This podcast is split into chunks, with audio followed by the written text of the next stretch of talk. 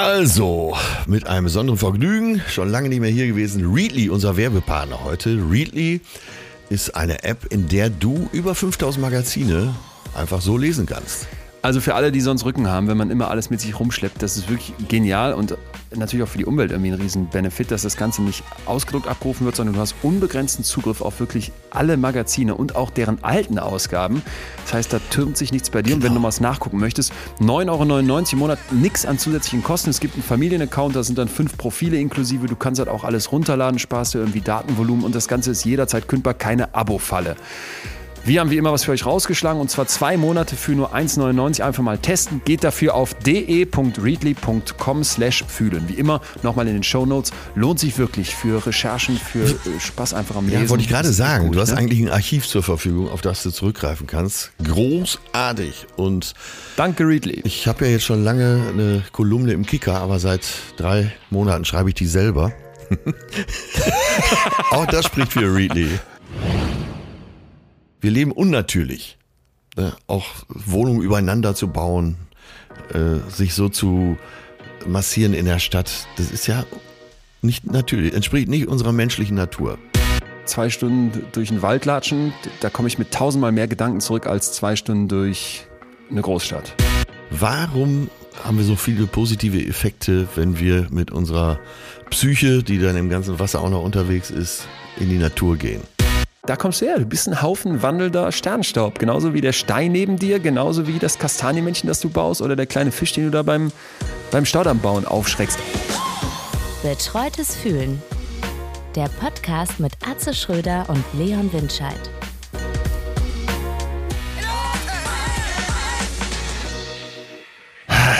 Dienstag, Dienstag. Endlich wieder. Ich war auf Entzug. Äh, ja, Hammer, ne? Ich bin tatsächlich hier und da mal gefragt worden, wie das denn so ist, wenn wir nicht mehr miteinander sprechen. Also drei Wochen Ja. lang. Und äh, ja, äh, wir brauchen das ja beide anscheinend, ne? Wir brauchen das. Wobei ich sagen muss, also einerseits ist es dann, glaube ich, auch zwischendurch mal ganz gut, wenn man so ausbricht aus dem, dass man immer so alles einfach so macht. Ne? Ja, das ja. habe ich gemerkt. Und andererseits muss ich aber auch sagen, hier das Fühlen, das ähm, kam dann zu kurz. So, über Weihnachten, über Silvester und jetzt im neuen Jahr 2022 irre. 19 haben wir angefangen, das heißt, das ist jetzt schon unser, äh, das ist jetzt schon im dritten Jahr, wo wir hier am Start sind. Ja, Wahnsinn, ne? Ich habe recherchiert, wann wir angefangen sind. Äh, Das brauchte ich für die Biografie, die ich gerade mit Till schreibe. Ist übrigens fertig. Ich muss nur noch. Nein. Ja, ich muss nur noch Echt? im Vorwort. Äh, Meine erste Idee war, einen Brief an mich selber schreiben. Also der 56-jährige Atze schreibt ein, an den 16-jährigen. Ja. Aber was soll ich schreiben? Mach alles genau so, aber lasse die Haare schneiden oder so. Kurzbrief. äh, Ja, Und äh, was ist jetzt die alternative Idee?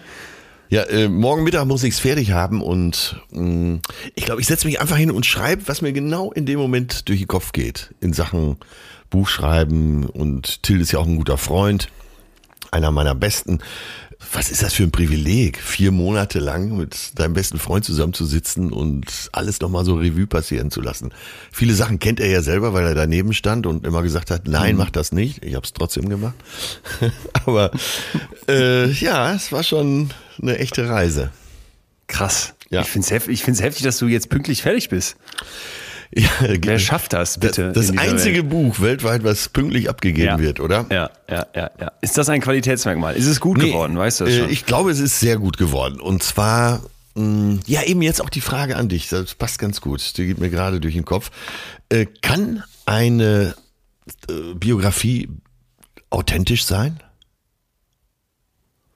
Gerade wenn man sie selber schreibt?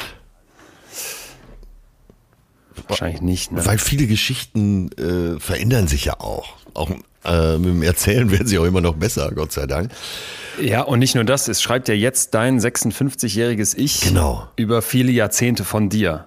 Und das ist ja zwingenderweise dann deine Jetzt-Sicht auf damals. Und selbst wenn du dich in das damals hineinversetzt, ich habe aber noch eine dann für mich viel krassere Frage, die sich daraus ableitet. Was, was wäre denn authentisch? Das haben wir doch hier mal diskutiert, dass dieses, Ja. das bin ich und das macht mich aus und so möchte ich gerne, dass das Bild von mir ist. Das ist immer so der Anspruch in unserer Welt, aber ich für mich ist dann immer ganz schnell die Antwort, ja, und was, was ist dein echtes Ich? Ja, gute Wer legt das Frage. eigentlich fest und wann ist das, wann ist das irgendwie so final? Vor allen Dingen, denkst du, dass irgendjemand eine hundertprozentig realistische Selbstwahrnehmung hat? Nee, geht, das geht ja gar nicht. Geht gar nicht, ne? Das geht ja gar nicht. Nee. Ne? Das, ist ja, das ist ja schon per Definition ausgeschlossen. Das ist ja wieder dieser uralte Gedanke, der, der, wenn das Gehirn so einfach wäre, dass das Hirn Ja. selbst darüber nachdenken könnte, dann, also da beißt sich die Katze in den Schwanz, geht nicht. Ja, ja. Motto. Und es gab ja so eine Phase in meinem Leben noch sehr jung, äh, wo ich so zwischen Turner, ich war ja mal deutscher Meister im Gerätetouren und ähm, Musiker, wo ich immer so hin und her gerissen war. Also das zeichnet sowieso mein ganzes Leben, dass ich hin und her gerissen bin, aber wer nicht. Und ich weiß damals, die Musik, das war auch das Größte für mich. Und ich wollte dabei sein und habe dann in den Bands gespielt, in den Bands. Und so im Rückspiegel betrachtet, wenn ich da wirklich den Brief an mich schreiben würde, würde ich sagen, lass das mal. das war auch viel Elend, das kann ich dir sagen. Es ist Zeit für folgenden Moment. Äh, Ich, ich habe das, ich hab das aufgespart, Atze. Ich habe das Okay, aufgespart. gut, Aber jetzt gut. für den Start ins neue Jahr Ja. scroll ich hier live jetzt durch mein Handy und suche unseren lieben Freund Töne raus. Ja, Und ich werde ich werd das heute Dienstag, was haben wir für ein Datum? 18. Januar auch äh, posten. Also da kannst du jetzt nicht mehr Nein sagen. Ich krieg wahrscheinlich dann Ärger von, was ist das? N3. NDR Spätschau mit Götz Alsmann und Atze Schröder Ei, ei, ei. in einer Art Fischernetz. Ich weiß nicht, ob du diese Brustwarzenpiercings noch dran Nein, hast. das, Die Hose das war ein Netzhemd, so eng wie Haut. wo Ja. ich so in, auf Brustwarzenhöhe so, so Schlüsselringe durchgemacht hatte. Also meine Mutter hat damals auch geglaubt, ich hätte das, äh, das wären so Nippelringe. Und die hat fast So, einen mich- Herzinfarkt gekriegt vom Fernseher. Lass mich raten, das findet man nirgendwo im Internet. Töne hat das aber. Und ich spiele jetzt ein, wie Atze Schröder singt. Nach Essen Kral, dann wird's auch schnell romantisch. Und äh, wenn ich meine Freundin Monika wieder sehe, dann sage ich zu ihr: Hello again. Du, ich möchte dich heute noch sehen. Möchte dir in die Augen sehen. Viel zu lang war die Zeit.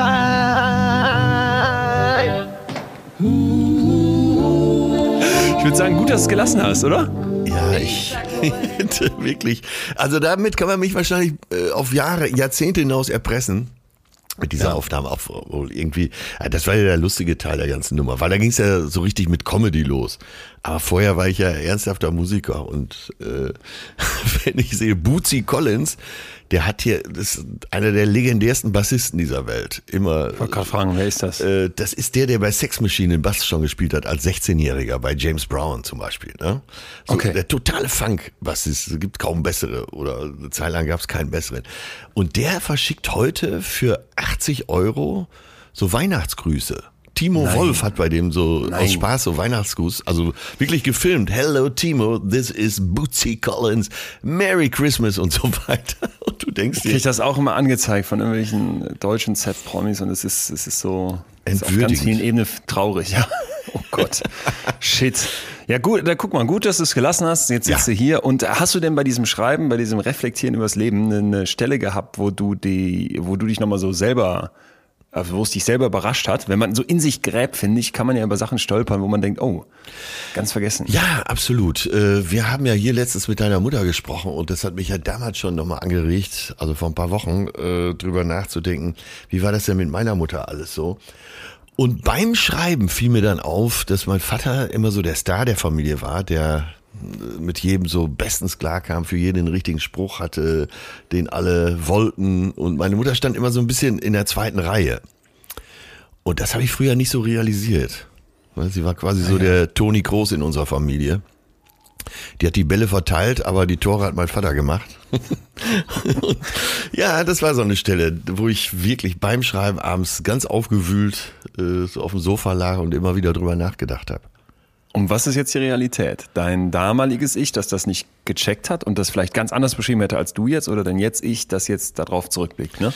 Ja, zumindest Da ist dann dieses bin ich heute, auch verklären ein Stück weit oder, oder reflektierte, kann man ja so und so sehen. Ja, stimmt. Das Wort Verklärung muss da auch rein. Und deshalb denke ich, weil du gefragt hast, ist es ein gutes Buch geworden. Ich glaube, es ist sehr unterhaltsam und das ist das, was ich von der Biografie auch Hammer. erwarte. Ja. Kann man es schon bestellen? Man kann es schon vorbestellen, es kommt zu Ostern echt? raus. Ja, okay, dann bin ich sofort am Start. Und äh, ja, wenn es dann da ist, werde ich hier sicher auch nochmal ein bisschen davon erzählen. Dann tauschen wir die Rollen, dann lese ich ein Kapitel vor, so wie du bei dir, bei mir damals. Oh ja, das wäre Ehre, Verpflichtung und Zeichen der Toleranz zugleich. so, wie hast du denn äh, Weihnachten und den Rutsch erlebt? Weihnachten, alles entspannt. Mutter, Vater, Bruder.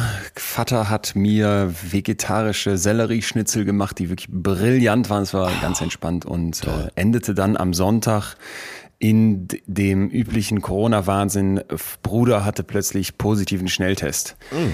Ja, dann alle die Masken an zu Hause, die Fenster auf, weil wir hatten uns vorher getestet und da war immer nichts und dann plötzlich am Sonntagmorgen doch und alle so, hä, wie kann's? Und ja. Dann nach Solingen in Bethanien, da ist da so eine, so eine Stelle, wo man sich dann testen lassen konnte, ja. den kompletten zweiten Weihnachtsfeiertag im Regen, in der Matsche gestanden, in der langen Schlange und äh, dann in Isolation quasi getrennt voneinander auch nach Hause gefahren, nach Münster und dann kommt raus negativ. Äh, also Glück im Unglück, aber nervig und sonst war es aber schön, gut reingerutscht und ich muss dir was erzählen, ich habe ja. gestern zum ersten Mal, ja, wie, wie sage ich das jetzt, ähm, meditiert oder ah, es versucht. Ja. Ja. Ich habe hier eine Yogamatte ausgerollt, mhm. mir noch so eine Flauschedecke draufgelegt und dann habe ich mich ich weiß nicht, ob ich es jetzt falsch gemacht habe, weil ich habe es nicht im Sitzen gemacht, sondern auf dem Rücken liegend, aber irgendwie war auch so die, diese Message, es gibt hier kein falsch und richtig. Ja. Und es war unfassbar krass. Hat's, also ich habe selten ja? sowas krasses erlebt. Keine Ahnung. Ich, ich dachte erst, hä, wieso sind diese ganzen, ich habe mir dann so einfach bei so einer App da quasi ein Tutorial geöffnet, wieso sind die nur so 10, 15 Minuten? Ich will doch jetzt hier anderthalb Stunden meditieren. Ich war schon wieder so im, sonst bringt das doch gar nichts. Du wolltest alles auf einmal, ja. Ey, nach, nach, weiß ich nicht, man vergisst dann irgendwie die Zeit nach acht Minuten. So, es ging so, konzentrier dich jetzt auf den Atem, nimm den erstmal wahr, leg dir eine Hand auf den Bauch, zähl mit und man wurde auch schon vorhin so ein Mindset gebracht, ne, lass mal deine Aufmerksamkeit schweifen. Das Krasse fand ich, ich hatte so ein Thema, da konntest du so Themen auswählen, wo es um Entschleunigung ging oder weniger, so diese Rastlosigkeit. Ne? Ja. Und dann sagten die, wenn jetzt dein Geist abschweift, ist überhaupt nicht schlimm, lass es einfach passieren, hol den über das Zählen des Atmens zurück. So, und das habe ich dann eine Viertelstunde gemacht und als das dann vorbei war, wie wie aus so einer ja, äh, einerseits fühlte ich mich wie bei so einem Nap, andererseits wusste ich genau, nee, ich habe nicht geschlafen und das war so heftig, also es war Toll. war Hammer und ich werde jetzt die Matte liegt da noch, weil die bieten dir jetzt an, dass man da immer mal wieder das macht. Ja. Das werde ich wieder tun und äh, nähere mich an. Ich hatte es dir versprochen, du hast es mir dringend empfohlen und es war wirklich war wirklich krass. Ich habe keine einzige wissenschaftliche Sache jetzt dazu. Ich habe keine Studie dazu. Ich habe keine Meta-Analyse. Aber, dich, aber auch egal. Ich habe mich und für mich war das, äh, war das sehr, sehr schön. Ach, toll. Wahnsinn. Ich überlege gerade, jetzt wird es natürlich schon wieder lustig, weil der Komiker steht in den Startlöchern, weil auch meine Tour jetzt erstmal wieder abgesagt wurde. Ja, fuck. Äh, ich hatte, ja. einerseits hatte ich gepostet, dass ich mir ein E-Auto kaufen will. Andererseits hatte ich äh, das mit dem veganen Hackbraten nochmal gepostet, ne? Ich weiß nicht, ob du das mitgekriegt hast. Ich hatte doch mit Loffi mal vegan. like und ich siehst du meine Likes nicht. Ich äh, doch, doch, doch, aber ich, äh, kann ja sein, dass du das so wegleist. Ne? Ja. Nein, nein, nein, nein, nein. Habe ich gesehen, sah sehr lecker aus. Ihr saht beide auch lecker aus beim Kochen und Hammer. ja, auf jeden Fall. Äh, bei Instagram war es so, ja Mensch, toll, gib doch mal das Rezept und interessant. Bei Facebook der blanke Hass. Erst schon mal das E-Auto, ne? Weißt du eigentlich und ne? Elon Musk, dann Ist Verschwörungstheorien so und ja, Elon Musk ja. hat still und heimlich alle seine Anteile an Tesla verkauft. Aber dann kam der vegane Hackbrat und dann gab es kein Halten mehr. So überwiegend männliches Publikum, was mich dafür beschimpft hat. Ja, ja, das bist du selber schuld. Äh, ja. Von, das kommt von all deinen Porsche-Posts ja, ich weiß, ich weiß, ich weiß. nackte Ärsche und das, das hast du dir über Jahre aufgebaut, da musst du jetzt mit leben. Ja, aber da müssen die anderen eben solltest, auch mit leben. Äh, äh, exakt, das wollte ich gerade sagen. Wenn du es schaffen solltest, die Leute so ein bisschen jetzt mal vielleicht anzupieksen und über was anderes nachzudenken, ohne jetzt das große Bekehren, wäre doch alles geschafft. Ich will da auch gar kein Bekehren. Ne? gar nicht. Das ist es ja. Ich habe ja an keiner Stelle gesagt, ey Leute, ihr müsst jetzt alle vegan kochen, sondern einfach ja. wirklich nur. Und dann, aber wirklich, ne, du Versager, was ist mit dir los? Und jetzt stell dir mal vor, ich, ich würde jetzt dem nächsten Video posten, wo ich am Meditieren bin. Dann ist dieses Land nicht mehr regierbar. Nein, nein, das will ich, das, ich finde auch, die Dinge haben Grenzen, lass das sein. Das machst okay. du nur auf Instagram in unserer geheimen Community und ähm, ja, dann ja, können ja. die ganzen Ü50-Fetter bei Facebook noch rumhängen und machen, was sie wollen. So, äh, ich muss dir aber noch was erzählen und zwar, ich, wo du nämlich den veganen Hackbraten ansprichst. Ich war beim Arzt und musste das Boostern über mich ergehen lassen, wo ich nochmal wirklich angeschossen war, weil ich mir irgendwie noch eine Grippeimpfung mit dazugegeben habe, was ich noch nie getan hatte und dachte jetzt, das wäre ja schlau, äh, keine Ahnung, ich war komplett angeschlagen danach, mindestens einen Tag lang. Und habe in, im Rahmen dessen, weil mir eh wieder Spritzen gegeben wurden und du weißt, wie ich das hasse, Ja. habe ich mir Blut abnehmen lassen für ein Blutbild, was ich das letzte Mal vor drei Jahren gemacht habe. Ja. Und was kommt raus? Massiver Vitamin D-Mangel und massiver Vitamin B12-Mangel, wo er sofort nach meiner Ernährung fragte, ob ich denn äh, nicht genug Tier, also ob ich nicht tierische Produkte essen will. Da habe ich gesagt, ja eigentlich kaum. So, und jetzt muss ich da so äh, Mittelchen, irgendwelche Tabletten nehmen, Vitamin D-Tabletten, Aber das ist ja auch um wieder auf den einfach, Damm ne? zu kommen. Das ist denkbar einfach, aber etwas, wo ich so dachte, ah, gut, dass wir darüber gesprochen haben, weil wenn ich das, wenn man das nicht auf dem Radar hat, Ja, kann stimmt. einen das natürlich massiv runterziehen. Ne? Also nochmal alle Thema äh, Müdigkeit, B12 so. und D überprüfen. Ja, aber die jetzt bitte nicht in, nicht in Eigenregie, genau, Über- überprüfen. Fragen Sie den Arzt und Profis tragen Sie ihn zum. Apotheker. Ja. Das aber mit Vitamin D, das deutet darauf hin, dass du mehr Urlaub brauchst, oder? Bestimmt. Und vor allem, und deswegen komme ich gerade drauf, äh, dass ich mehr raus muss. Und da sind wir bei unserem Thema heute, wo ich jetzt gerne Ja. rein wollen würde, weil Ja, ich so, ja, Äh, so viel Stuff für dich schon wieder sammeln durfte und sehr gespannt bin, wie du das einsortierst, weil ich glaube, da bist du auch wieder der, der Man, der da ganz viel schon gemacht hat. Wir wollen ja heute über die, die Psyche und die Natur sprechen, also über das Draußensein, was, was uns das gibt, was uns vielleicht fehlt, wenn wir das nicht tun, wo das vielleicht auch überbewertet ist. Ja. Und ich merke einfach für mich jetzt in dieser dunklen Jahreszeit, wir haben ja letztens über Gemütlichkeit gesprochen, Ja. äh, gerade dann so im Januar, wenn du so diese Weihnachtsgemütlichkeit hinter dir hast und vielleicht auch keinen Bock mehr auf Winter. Man ist so viel drinne, man hockt so viel nur vor so einem weißen Monitorbildschirm. Ey, man muss raus, ne? Man, man braucht Sonne. Und in den letzten Tagen habe ich es ein paar Mal geschafft, mittags da mal sp- spazieren zu gehen Ja. in Münster um Aasee. War eben joggen und äh, der, der, das ist so krass. Dieser Effekt ist so krass, wo ich dann immer denke, ja, diese irgendwelche Tabletten sind dann gut und schön, aber äh, wie heftig das eigentlich ist, dass das notwendig ist, wo wir ja hoffentlich wissen, dass man eben auch durch Sonnenlicht an dieses Vitamin D zumindest ein Stück weit drankommen kann. Ja.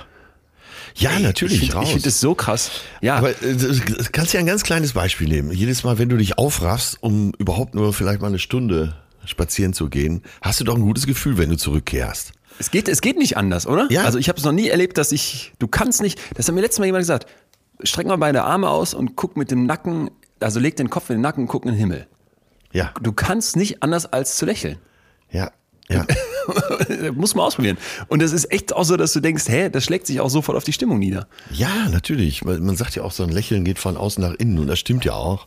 Und wenn du wenn du da stehst, schaust in den Himmel und lächelst zwangsläufig, äh, das macht was mit dir, 100 pro. Ja. Ja. Und du hast ja, auch das Gefühl, äh, du bist in der echten Matrix unterwegs, ne?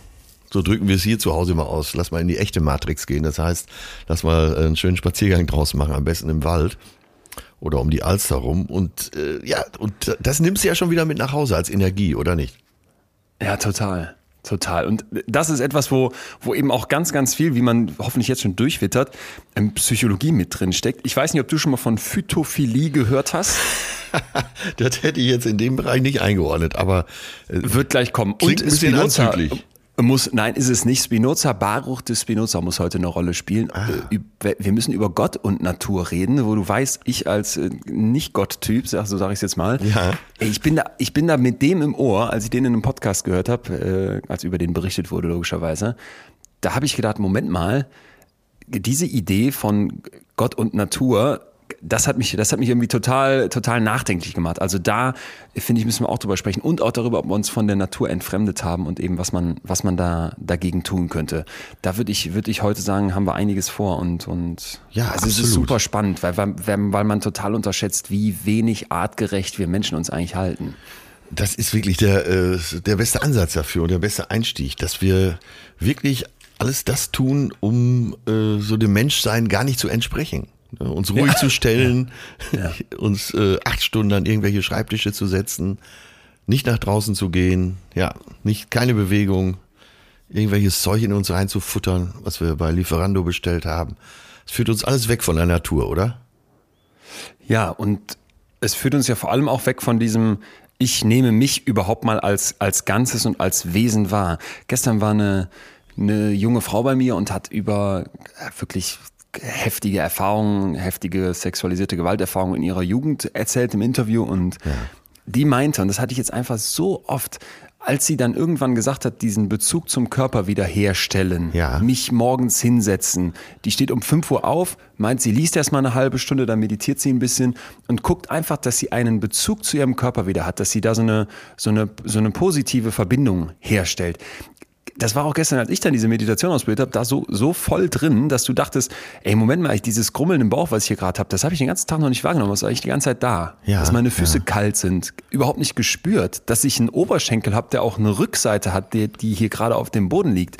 Das habe ich überhaupt nicht wahrgenommen. Aber das ist ja alles etwas, äh, wo, wenn du draußen bist und dich irgendwie in der Natur bewegst, ich immer so an dieses an dieses Kindsein denke im Kindergarten. Baumhaus bauen, Ja. in der Matsche, ne? Eine Schramme irgendwo, die dann wehtut, die du dann beim nächsten, wenn du mit den anderen Kindern wieder losrennst, schon wieder vergessen hast. Dass du, dass du Sachen an, dass du riechst, wie Moos riecht zum Absolut, Beispiel. genau, das wollte ich Das gerade äh, sagen. Ne? Irgendwo Rinde abmachst und dir die genau ansiehst, irgendwelche Käfer über deine Hand laufen lässt. Machst du einfach nicht mehr, wenn du erwachsen bist. Machst du nicht. Nee. Machst du nicht. Und da wäre dann für mich eben der Punkt zu fragen, wenn wir immer so gelebt haben, Jahrhunderttausende, die es uns Homo sapiens gibt und jetzt seit, wie lang? 120 Jahren, 200 Jahren immer weniger so leben, bis vielleicht heute gar nicht mehr so leben, äh, was soll das mit uns machen? Ich habe immer so dieses, für mich ist immer so das krasseste jetzt dieses E-Sports-Thema, ne? Boah, ich hocke hier total den ganzen Ja, Tag in meinem, Computerstuhl, zocke und jetzt wollen wir dann so tun, als wäre das irgendwie Sports und als wäre das irgendwie eine tolle Sache, dass jetzt immer mehr Leute gamen, weil wir in Deutschland ja unbedingt eine Gaming-Industrie brauchen, wo ich so denke, Ja. hä? Wenn uns vor 20 Jahren einer gesagt hätte, ey, ist total geil, hier Gameboy zu zocken und viel vor der Nintendo zu sitzen, hätte der Großteil des Landes gesagt, sag mal, tickt ihr noch sauber? Und heute wird so getan, als wäre es jetzt klasse, wenn du ganz, ganz viel irgendwie so im, da vor dem Monitor rumhängst. Aber es ist eigentlich, das ist doch eigentlich die Maxim, das Maximum an unartgerechter Haltung für einen Menschen. Ja, ich würde sogar sagen, das ist äh, eine Perversion des Menschseins, oder? Also weiter kannst Ja. du dich nicht mehr entfernen, denke ich. Außer, okay, du willst noch ins Jenseits oder lädst dich selber in die Cloud hoch. Aber da wird ja dran gearbeitet. Ich habe von einem befreundeten Professor, Ja. der hier anonym bleibt, habe ich gestern einen Twitter-Post bekommen, Ja. wo der sagte, ey, willkommen in 2022. Da wurde ein Typ auf so einer Computermesse gefilmt mit Handys, wie der mit einer Virtual Reality Brille von hinten eine, eine so eine aufgeblasene Sexpuppe Jetzt brauche ich ein Verb. Äh, Betouched. Sext. Nein, nein, nein. Richtig Verkehr mit der hat. Und auf dem Monitor daneben siehst du, was der in der virtuellen Realität sieht. Es ist so absurd und du, du stehst da wirklich und, und denkst dir, äh, da sind wir. Und, und das ist übrigens das, wo dann eben gleich der Spinoza reinkommt. Das ist jetzt an der Stelle ein Philosoph, aber der auch unglaublich psychologisch denkt, was übrigens oft passiert. Wo du so merkst, ey, wenn du dem das erzählt hättest, der, der wird sich im Grabe umdrehen. Das ist einfach irre, wo wir mittlerweile sind.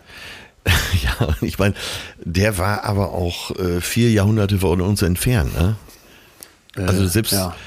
Sogar noch mehr, ja. 4, 1600 irgendwas. ja, ne? im 17. Jahrhundert gelebt. Ne? Ja. Und Die sowas immer weiß direkt. aber, ja, die Ich Philosophen. hab's ja vorher gegoogelt. Die, die Philosophen haben mich ja immer interessiert. Aber die Frage, ey, stell dir mal vor, man würde den jetzt nehmen, so aus dieser Zeit, das wäre übrigens meine Supermacht, die ich mir aussuchen würde, Zeitreisender zu sein, dem diese Brille aufsetzen, ach, nicht mal, den durch einen modernen Flughafen führen. Ob der noch weiter philosophieren würde? Nee, nee, nee. Nee. Was Das hältst du denn ist von halt diesen äh, Virtual Reality Brillen? Also schon, ist schon verführend irgendwie, ne?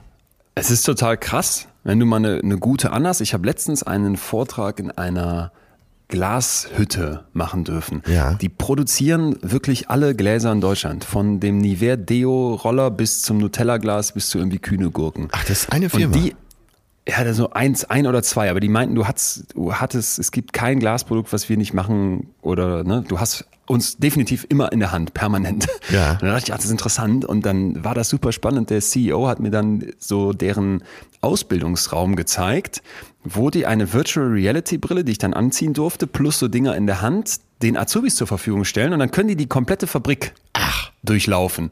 Und ich konnte alles anpacken. Ich konnte dann so eine Bierflasche nehmen, die glühend heiß war Ja. Und konnte die in so eine Maschine schmeißen und dann ist das ganze Ding explodiert, dann fing das komplette Teil an zu brennen und alles war im Chaos und jetzt musste ich quasi darauf reagieren. Jetzt habe ich Scheiße gebaut, weil es ja so einem Azubi durchaus mal passiert, dann musste ich gucken, wo ist der Feuerlöscher? Wie Ja. kann ich, wo ist der Notausknopf, ne? Wie, wie, wie schnell fahren jetzt die restlichen Flaschen in diesen, in diesen Unfall rein? Und das war, das war dann schon, wo du dachtest, es hat ti- tierische Vorteile, dass das jetzt keiner in echt ausprobieren muss, sondern hier mal der Ernstfall geübt werden kann. Aber das ist ja ganz oft dann unsere Erklärung, ja, das würde irgendwie in bestimmten Situationen helfen. Deswegen brauchen wir das jetzt. Ja, ja. Aber der Mensch macht dann aus der Möglichkeit, an einer Glasmaschine irgendwie einen Notfall zu üben, äh, Pl Pl Plastiksexpuppen, die man dann mit einer Virtual Reality Brille von hinten penetrieren kann, wo du dir denkst, okay, das ist dann wieder der Mensch. Ja, ja, ja. Klar, wenn es eine Möglichkeit gibt, wird es auch gemacht. Es lässt sich wahrscheinlich gut vermarkten. Alles, was mit Sachen Sex zu tun hat, lässt sich ja gut vermarkten. Und da geht's dann nur noch ums Geld. Und uns wird eingeredet, das bringt uns weiter. So, das geht alles weiter. von deiner Zeit runter, die du am Tag zur Verfügung hast. Ja. Ja. Und äh, beim, beim Online, beim E-Sports, da lernt man ja auch Teamplay und Ja. das ist super, weil da ganz, ganz viele Arbeitsplätze, Atze. Ganz viele Arbeitsplätze hängen davon ab, dass hier programmiert wird. Wir müssen mehr Kinder vor die Computer bringen, damit hier viele programmieren können. So, und jetzt mal raus wieder in die Natur. Genau. Da gab es eine riesige Untersuchung, was ich ganz spannend finde, mit mehr als 20.000 Teilnehmerinnen und Teilnehmern, wo geguckt wurde, wie ist dein momentanes subjektives Wohlbefinden? Ne? Also ich frage dich, wie gut geht's jetzt gerade? Ja. Im Vereinigten Königreich wurde das gemacht und zwar mit einer App, die zu verschiedenen Zeitpunkten dich auffordert, einen kleinen Fragebogen auszufüllen. Nennt sich Experience Sampling. Also ich rufe deine Erfahrung ab, die du gerade machst. Und dazu wurden die geografischen Koordinaten dieser Person per GPS gespeichert und an die, an die Forschungsstelle übermittelt. Ja.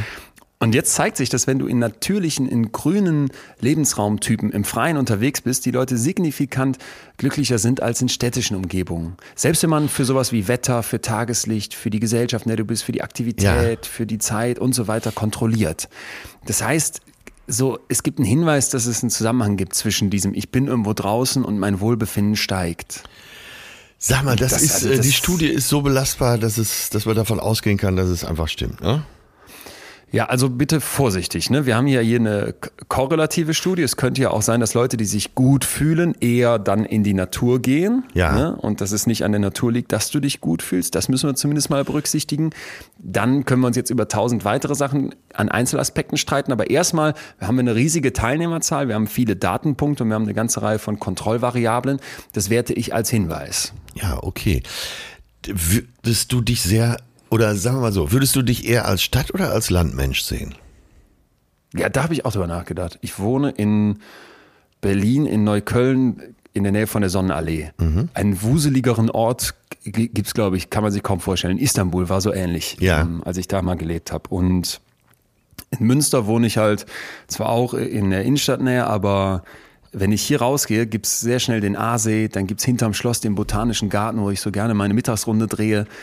Und das dann direkt Natur. Und das gibt's in Neukölln nicht. Ja, da kann ja. ich am, am Kanal langlaufen oder durch den Görlitzer Park, aber das sind immer nur so ein paar Meter. Und da merke ich dann, dass ich immer denke, ich bin Stadtkind, aber glaube ich in mir, tief in mir drin eigentlich dieser, dieser kleine Junge noch lebt, der mit seinen Eltern immer irgendwo in der französischen Natur zelten war im Sommer und das total genossen hat. Ja, stimmt. Äh, Überleg mal, diese Erzählung von dir, äh, gerade von Frankreich und äh, vielleicht auch Campingurlaube und so.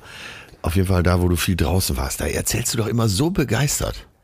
ja. Ne? Und wenn du von Neukölln erzählst, dann vom Supermarkt, wo sich jemand vorgedrängelt hat oder vom Dönerladen, wo das Messer nicht funktioniert hat. Oder ja, Von meinem Lieblingsfriseur Harry Cutter. Rebecca. Oh, ist auch gut. Den gibt's in Köln. Ja, schön. Harry Cutter gibt's auf der Sonderallee und fahre ich jedes Mal mit großer Freude und vorbei. Ja, Köln und Neukölln. Ja. Nee, ich, ich, ich weiß es nicht. Ich denke dann aber andersrum. Da habe ich eine, noch direkt noch was für dich von Hank Starts, einem Psychologieprofessor der Universität Leiden. Der hat zeigen können, dass Menschen, die sich belastet und angespannt fühlen, viel lieber einen Aufenthalt im Park, also irgendwie im Grünen, wählen, als in der Stadt spazieren zu gehen. Andersrum, die Leute, die nicht belastet sind und eher nach einer Anregung suchen, Ja. die präferieren dann einen Gang durch durchs urbane Umfeld. Und da dachte ich, okay, das macht einerseits total Sinn, weil ich merke auch, wenn ich jetzt ein paar Wochen in Münster war, dann mal wieder ins, ins, ins Berliner Gewühl und dieses, dieses krass urbane, dieses großstädtische, das fehlt mir dann hier in Münster. Ja. Aber ich bin trotzdem nicht ganz sicher, weil ich persönlich für mich so die größte Anregung, zwei Stunden durch den Wald latschen, da komme ich mit tausendmal mehr Gedanken zurück als zwei Stunden durch eine Großstadt.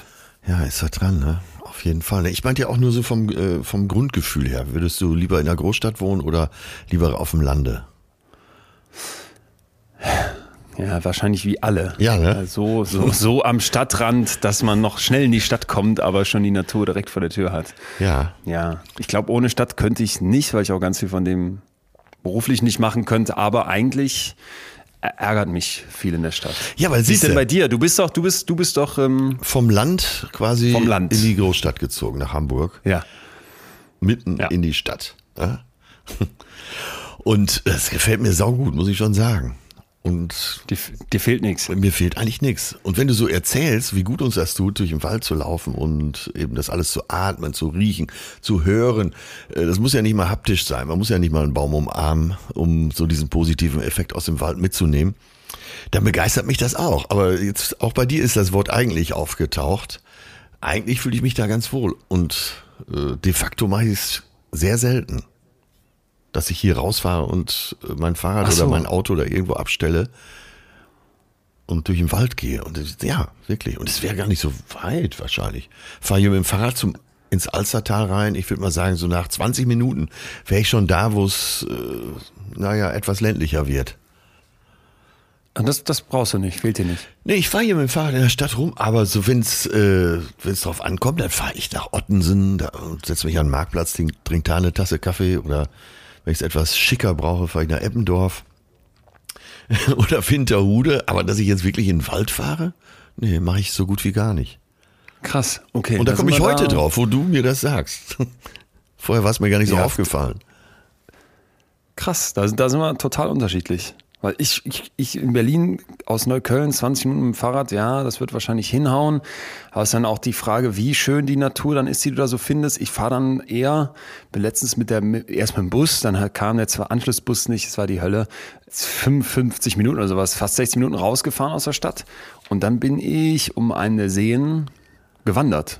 Drei Stunden oder sowas alleine. Ach, wie Da habe ich, schön. Äh, hab ich Matze nachher prompt davon erzählt und er sagte, ruf beim nächsten Mal auf jeden Fall an. Der hat auch irgendwo so eine kleine Hütte, nicht jetzt glaube ich nicht privat, sondern so irgendwie, das, der hat irgendwo so eine Insel, wo es so einen, auch an einem der Seen, wo man irgendwie so an so einer Hütte einfach de- den Sommertag verbringen kann und meint, da musst du unbedingt im Sommer mal mit hinkommen, Ja. weil der es glaube ich auch total hat, dieses, dieses rausmüssen und das, ähm, wenn du mir das nehmen würdest, also das wie gesagt, das ist oft, dass ich in Berlin dann merke, jetzt äh, ersticke ich, so würde ich fast sagen. Ja, das kann man ja gut nachvollziehen. Nur unsere HörerInnen wollen natürlich jetzt auch wissen, was macht es genau mit uns? Warum ist das so? Ich meine, ist ja keine Esoterik, sondern es gibt ja, wie du sagst, Studien, die genau das belegen.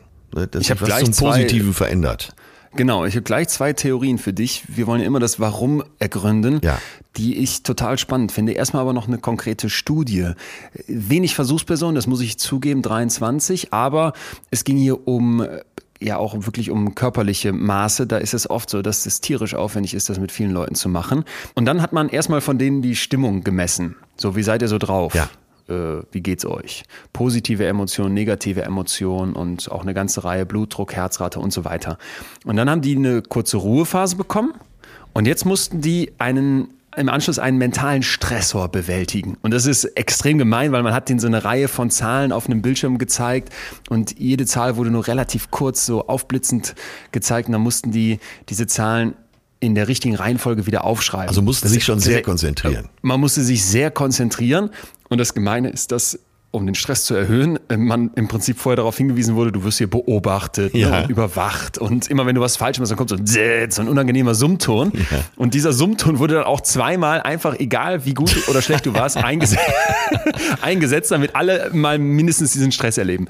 So, und als das Ganze dann vorbei ist, dann wurden fünf Minuten weiter die physiologischen Daten gemessen, um die Erholung zu prüfen. Ja. Und nach der Erholung, nach diesem Messen, sollten die Leute dann wieder einen Satz von Fragebögen ausfüllen. Und jetzt zeigt sich, dass während dieses Stresstests tatsächlich so diese kardiovaskulären Marker wie Herzfrequenz und Blutdruck und so weiter, das kickt hoch. Ja. Das nimmt massiv zu bei, bei allen Leuten.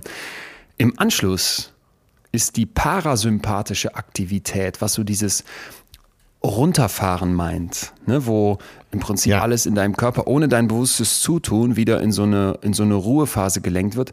Bei den Leuten, die die Naturszenen betrachtet haben, signifikant stärker als bei denen, die eben nicht jetzt auch nur mit Bildern in der Natur waren. Also, Das heißt, wir haben Ja. hier eine sehr, sehr kontrollierte Situation, ein Experiment, wo eben den Leuten entweder Naturszenen oder irgendwelche Betonklötze gezeigt wurden. Und da kann man zeigen, dass diese reinen Naturszenen offenbar schon ausreichen, ne, um mit den Leuten was zu machen, was eher zu diesem Runterfahren führt. also nochmal konkret übersetzt, man äh, setzt die Probanden dieser, naja, diesen beruhigenden Effekt aus und der tritt auch wirklich ein. Der Parasympathikus fährt runter und äh, es deutet alles auf so eine Entspannung hin. Also ist ja belegt dann, oder? Bei denen, die die Naturbilder gesehen Ja, haben. genau. Bei denen, die die Be äh, Stadtbilder gesehen haben, eben nicht so sehr. Ja. Da sagt das vegetative Nervensystem, nee, ich bleib mal im Stress. Ja, und also das ist etwas, wie gesagt, kleine Stichprobe, aber es deutet für mich jetzt, auch wenn ich meine persönliche Erfahrung dazu nehme, auf etwas hin, was ich eben, eben skizziert habe. Wenn ich, wenn ich viel Hallas habe, wenn ich so merke, boah, ich bin, ich stehe neben mir und es ist viel Chaos und dann spiegelt die Stadt mich perfekt. Ich kann mich auch mal in der Stadt verlieren und in diesem, in dieser Masse untergehen und mich einfach treiben lassen. Das genieße ich auch. Und auch ein Ka äh, Café auf einem belebten Marktplatz und du hast ja schon mal so schön hier erzählt, die Leute angucken und irgendwie ein bisschen lästern oder so. Ja. Äh, Das, das ist geil. Aber Ja. wenn ich wirklich gestresst bin, dann raus. Dann, dann Natur. Ich mag es immer in den Sommerferien, ganz besonders. Wenn dann so der lange Urlaub ansteht, dann ist für mich immer Nat Natur und draußen und wenig Gebäude und, und nah dran, nur getrennt durch eine dünne Wohnmobilwand oder noch lieber eine noch dünnere Zeltwand. Da- Das ist dann für mich viel, viel erholsamer als irgendwie Hotel. Wie ist es denn grundsätzlich bei dir, wenn du unter Menschen bist, unter vielen Menschen? Stresst dich das eher oder äh, bleibst du da gelassen? Es gibt ja, ist mir nicht ganz unbekannt, aber äh, besonders viel Probleme habe ich damit nicht, dass es Tage gibt, wo man so viele, so Menschenmassen nicht ertragen kann. Kennst du das auch? Jo. Hat, äh, Das wäre ja dann das Jetzt an Gegenteil. Weihnachten.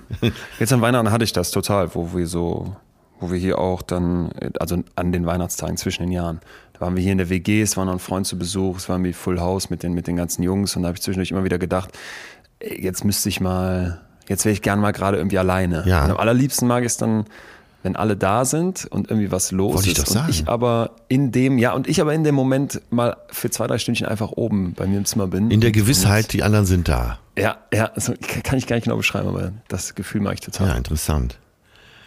Und du, du bist Äh, Ach ja, immer Tag, Viele Leute. Äh, Tagesform. Wenn ich gestresst bin, kann ich es nicht so gut ertragen. Wenn ich so tief entspannt bin, was ich ja meistens bin, das ist schon fast zu meiner Schande gestellt. Ey, warum habe ich da immer so ein schle- schlechtes Gewissen? Auch bescheuert, ne?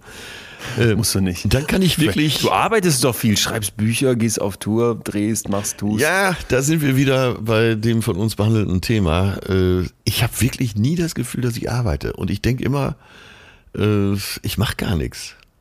Okay. Auch immer äh, das, was wir hier schon mal behandelt haben, dieses schlechte Gewissen dazu. Nein, nein, aber ich, äh, wenn ich entspannt bin, macht mir, nein, im Gegenteil, dann bin ich gerne unter Menschen.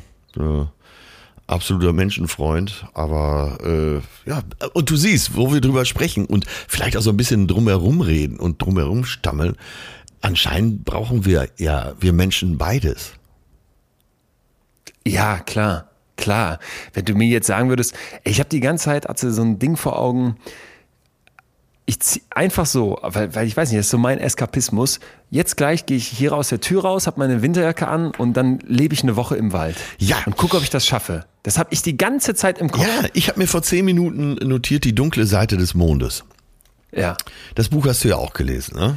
Ja. Und äh, durch welche Umstände auch immer, auf jeden Fall, es zieht ihn immer weiter in den Wald. Irgendwann lebt er im Wald und er verschmilzt so mit dem Wald.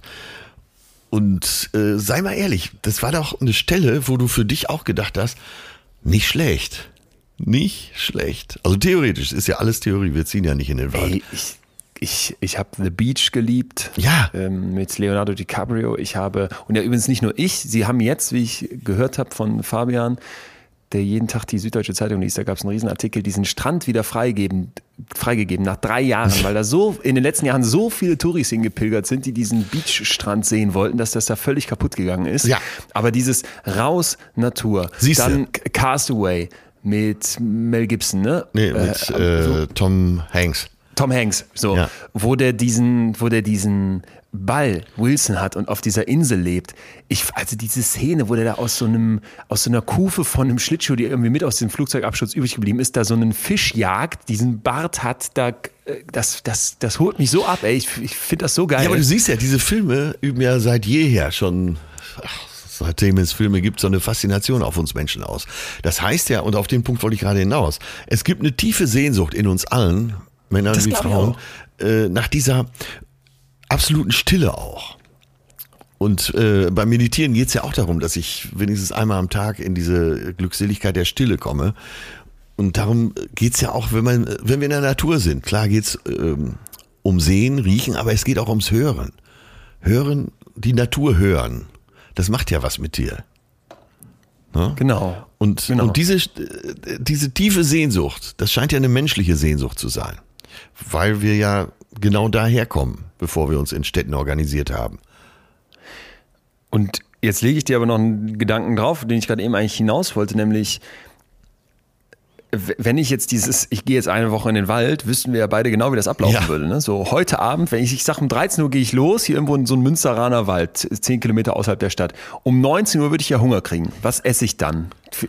Irgendwo so eine blöde, blöde Walnuss von einem, von einem Eichhörnchen abnehmen oder eine Ente umbringen und auf den Stock spießen oder, oder morgen so um 13 Uhr muss ich dann auf Klo und spätestens da mit so einem Efeublatt in der Hand dann, oh, dann wird's auch bei mir und wie kalt muss das sein? Ich werd, ich glaube nämlich, dass ganz viel von dieser in die Natur, dieses sehnsüchtige sich dahinziehen wollen, auch ein Selbstbetrug ist. Das, das muss man auch zugestehen. Absolut. Genau, darauf wollte ich hinaus. Ich habe seit 20 Jahren den Traum, einmal durch die Pyrenäen zu wandern, vom Mittelmeer bis zum Atlantik. Da gibt es zwei bekannte Wanderwege, einmal auf der französischen, einmal auf der spanischen Seite. Und ich weiß genau, nach drei Tagen würde ich da nachts liegen, äh, mit drei Müsli-Riegeln im Magen und denken, ey, komm, Leute, jetzt reicht's auch. Da will ich denken, ach komm, scheiß drauf, was das jetzt kostet. Ich, ich bestelle mir jetzt einen Heli und lass mich hier abholen. Hoffentlich findet der mich schnell. Ich habe dazu ein äh, spannendes Interview mit, mit ähm, Reinhold Messner gelesen oder überhaupt mal diese Frage der Ex Extremsportlerin. Ja, der ist ja nur wirklich eben an berufen an dazu, die was zu Grenzen gehen. sagen. Ja. Der, der ist wirklich berufen dazu, was zu sagen. Und zwar in Psychologie heute war das. Da hat er gesagt, man, man unterliegt als, als Bergsteiger oder Grenzgänger, wie er sich nennt, einem ganz bestimmten Krankheitsbild. Und zwar dem Krankheitsbild des romantischen Ja. Menschen, der immer Ja. dahin will, wo er die Quelle des Glücks hatte. Und die Quelle des Glücks ist für ihn da oben nur, weil das Glück danach kommt. Denn der geht da hoch, um zurückzukommen, so beschreibt er das. Der aufregende Moment ist das Zurückkommen. Und ich hatte letztens einen Auftritt in Heilbronn und wir waren in derselben Location zufällig. Und da bin ich in der Pause heimlich mal ganz kurz, weil ich es einmal sehen wollte, rübergeschlichen und habe mir fünf Minuten Reinhold Messner ange angeguckt live. Ja. Er steht da ganz in Ruhe, zeigt auf so einem riesigen, auf einer riesigen Leinwand seine Bilder. Und es war prompt diese Stelle, wo er das beschrieben hat. Du gehst ja nicht da hoch, um irgendwie dabei was zu beweisen, sondern es geht um dieses Zurückkommen. Es geht um dieses Ausgeliefertsein, ein Verlorensein und, und dann das Glück zu spüren, wenn du zurückkommst. Und das finde ich, damit kann ich, kann ich total was anfangen. Ja, absolut. Vor allen Dingen, äh, ich glaube, er hat das Zitat auch immer wieder benutzt und es stimmt ja auch. Ist aber, glaube ich, äh, im Original von Werner Mitsch. Alle wollen zurück zur Natur, aber keiner zu Fuß. Und da steckst natürlich genau drin. So ist das, so ist das. Ja, genau. Voll ausgestattet dann mit, mit fettem Rucksack Ja. und, und äh, Kescher Thermozelt würde ich dann wahrscheinlich auch eine Woche in, in so einem Münsteraner Wald aushalten. Aber so einfach auf das zurückgeworfen, was ich ja wirklich suchen würde, das wäre wahrscheinlich unerträglich. Ich, ich werde das irgendwann machen. Ich spiele die ganze Zeit mit dem Gedanken, vielleicht Ja. nicht im Januar, sondern so im, im April. Ich habe wirklich bei Terracamp in Münster mir schon Sachen angesehen, teilweise sogar gekauft für Ultraleicht-Trekking. Also alles Vorbereitung auf die Pyrenäenreise. Aber ich werde es wahrscheinlich nie machen. Wo dann, wo du denkst, ja, so elf Kilo Rucksack, das ist ja schon leicht. Aber dann kommen die Ultraleicht-Trecker und sagen, du darfst auf keinen Fall über fünf Kilo gehen. Du brauchst das alles nicht. Du, du, bist, du bist noch nicht mal losgegangen. Ich bin noch nicht, ähm, nicht mal losgegangen, aber es tut mir schon gut. das ist ja auch was. Kommen wir, kommen wir zu diesem äh, Wieso, weil du hast eben, eben nachgefragt. Vielleicht erstmal die Frage, leiden wir überhaupt unter so einem Naturdefizitsyndrom? Das ist, ist eine, ja. die äh, die ja schon, ich finde, man sich stellen muss. Ja, absolut. Die Frage steht hier, die wollte ich dir stellen. Haben wir da Defizite? Ich, ich kann es mir nicht anders vorstellen, weil jetzt, das kann man nicht für alle sagen, was, was erkläre ich meiner französischen Gastfamilie, die voll in der Natur einen, einen tollen Bauernhof betreibt. Die würden mir ja sagen, wie, wieso, wieso sollen wir ein Naturdefizit haben? Haben wir nicht. Ja. Wenn ich jetzt mit, mit uns hier in der WG in der Großstadt spreche, dann würde ich sagen, mit Sicherheit. Alle blass, alle Augenringe, viel zu viel Computer, viel zu wenig draußen. Ja, ist doch klar. Ja. Also, Klare so, Sache. Ne? Ja, ich, ich unterstelle mal, dass das vielen Leuten fehlen wird, dieses rauszukommen. Und da gibt's jetzt einen, einen Punkt, wo wir vielleicht mal zu unserer Ausstattung als Mensch kommen und wo die Phytophilie eine Rolle spielen muss, die sogenannte Pflanzensehnsucht. Ja. Ist jetzt kein, ist jetzt nicht rein Wissenschaft, ist erstmal einfach nur ein Term, der, der eingebracht wurde, wo es darum geht, dass dieses grüne Pflanzen und eine gewisse Art von Landschaft, die nicht so ganz so urwaldmäßig ist, sondern so eine Offenheit mit sich bringt, dass ich das schon auch gut überblicken kann, wie in der Savanne, dass das ja etwas ist, was für uns, für uns Homo sapiens die Landschaft war, in der wir quasi uns durchgesetzt haben, ne? in der wir überleben mussten und die für uns positiv war. Also irgendwie ein, ein sprießendes Blattgrün, eine Ja, frische, ja. frische Pflanze, das deutet ja auf Nahrung hin, auf, auf Wasser, auf, auf gute Lebensbedingungen hin. Und dass das eben Signale sind und damit eben die Phytophilie und also quasi eine genetische Zuneigung zur Natur in uns steckt, Ja. finde ich absolut plausibel. Ja, das hatten wir ja ganz am Anfang, wenn man bedenkt, äh, wie wir uns erstmal so durchs Leben geschlagen haben als äh, ja in der Steinzeit vielleicht oder auch noch später. Äh, Wir haben halt nicht in Städten gelebt. Und das muss uns ja klar sein. Und das ist ja der Gedanke, den du ganz am Anfang geäußert hast. Wir leben unnatürlich. Ne? Auch Wohnungen übereinander zu bauen, äh, sich so zu massieren in der Stadt, das ist ja nicht natürlich, entspricht nicht unserer menschlichen Natur. Oder Letztens ist das zu, Düsseldorf. zu Nee, nee, nee, ich, ich frage mich auch gerade, ist das zu einfach? Ne? Ist das Ja, jetzt genau. zu, äh, so, so mach mal eine Paleo-Diät, weil so haben wir uns ja immer ernährt, das ist das Gesündeste? Ja. Mit Sicherheit nicht. Also ich glaube, dass wir es auch nicht zu einfach machen dürfen, weil Genau. Bitte nie unterschätzen, wenn es um Psyche geht, der Mensch ist ein verdammt anpassungsfähiges Wesen. Wir sitzen ja jetzt nicht alle in der Stadt und sagen, wir sind hier völlig fertig. Ne? Das hat ja auch zig Vorteile, dass wir so leben können. Ich kann in, mit diesem komplexen Hirn, das ich habe, an toller, toller Kultur teilnehmen. Ich kann in krasse Theaterstücke gehen. Ja. Ich kann mit, mit ganz vielen Menschen in Austausch kommen. Ich kann in Neukölln eine unglaubliche Vielfalt, so ein bisschen Istanbul-Feeling äh, mit, mitbekommen, was ich total, total schätze. Das würde ich jetzt in Münster oder noch richtig in der Natur auf dem Bauernhof in Frankreich, da gab es das nicht.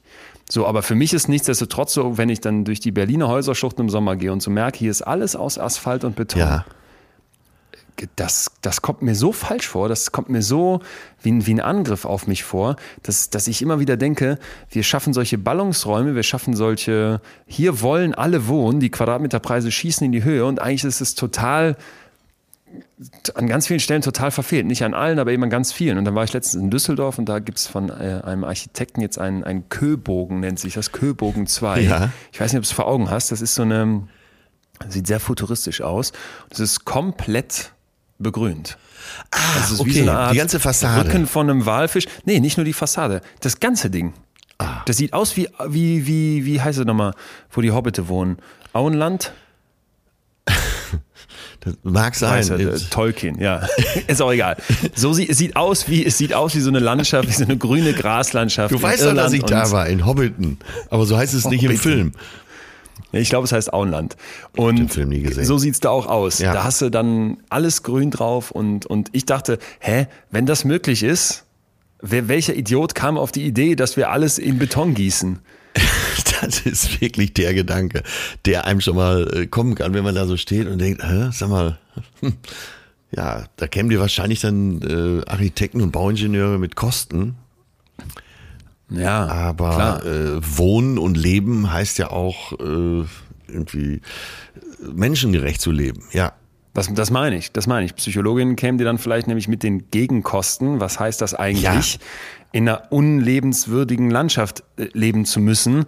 Und das ist für mich auch dieses, wir haben alles so darauf hingebogen, dass das funktional ist. Unsere Städte sind vollgestopft mit Autos, mit blinkenden Werbetafeln. Es ist nie ganz dunkel, wie es in der Natur. Jeder, der mal irgendwie, ich nehme jetzt nochmal Frankreich, weil ich das da genau weiß, nachts auf dem Land draußen war, ja.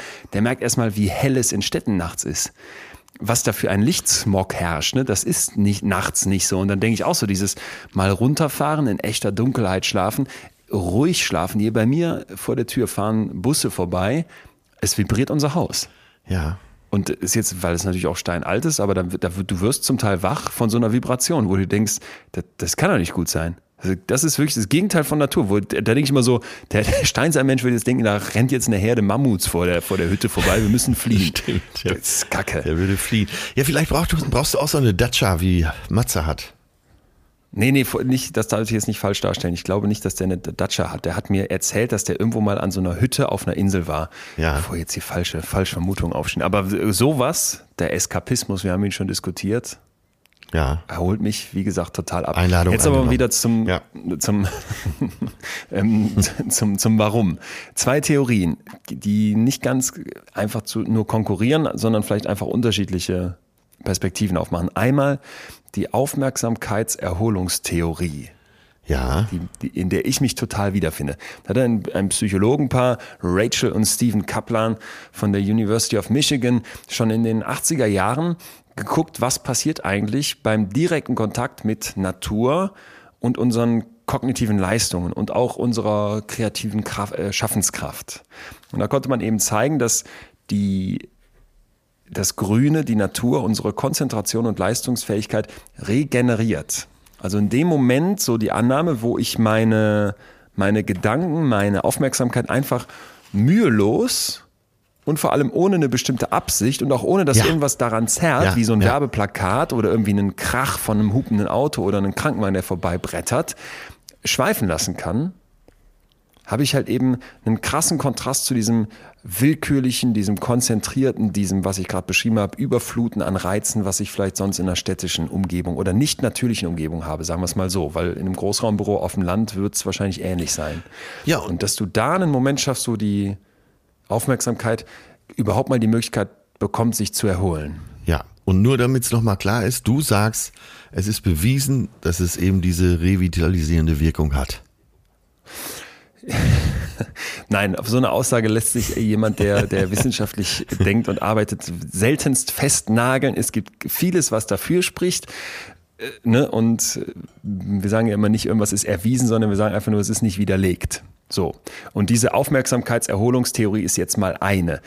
Wenn ich dir das aber hier beschreibe, merkst du ja schon methodisch, da ist wahrscheinlich ganz, ganz vieles, was man jetzt kritisieren könnte. Wie willst du das genau messen? Wie hat man das gemacht? Es gab dazu verschiedene Studien. Wir haben ja auch schon über ein paar gesprochen.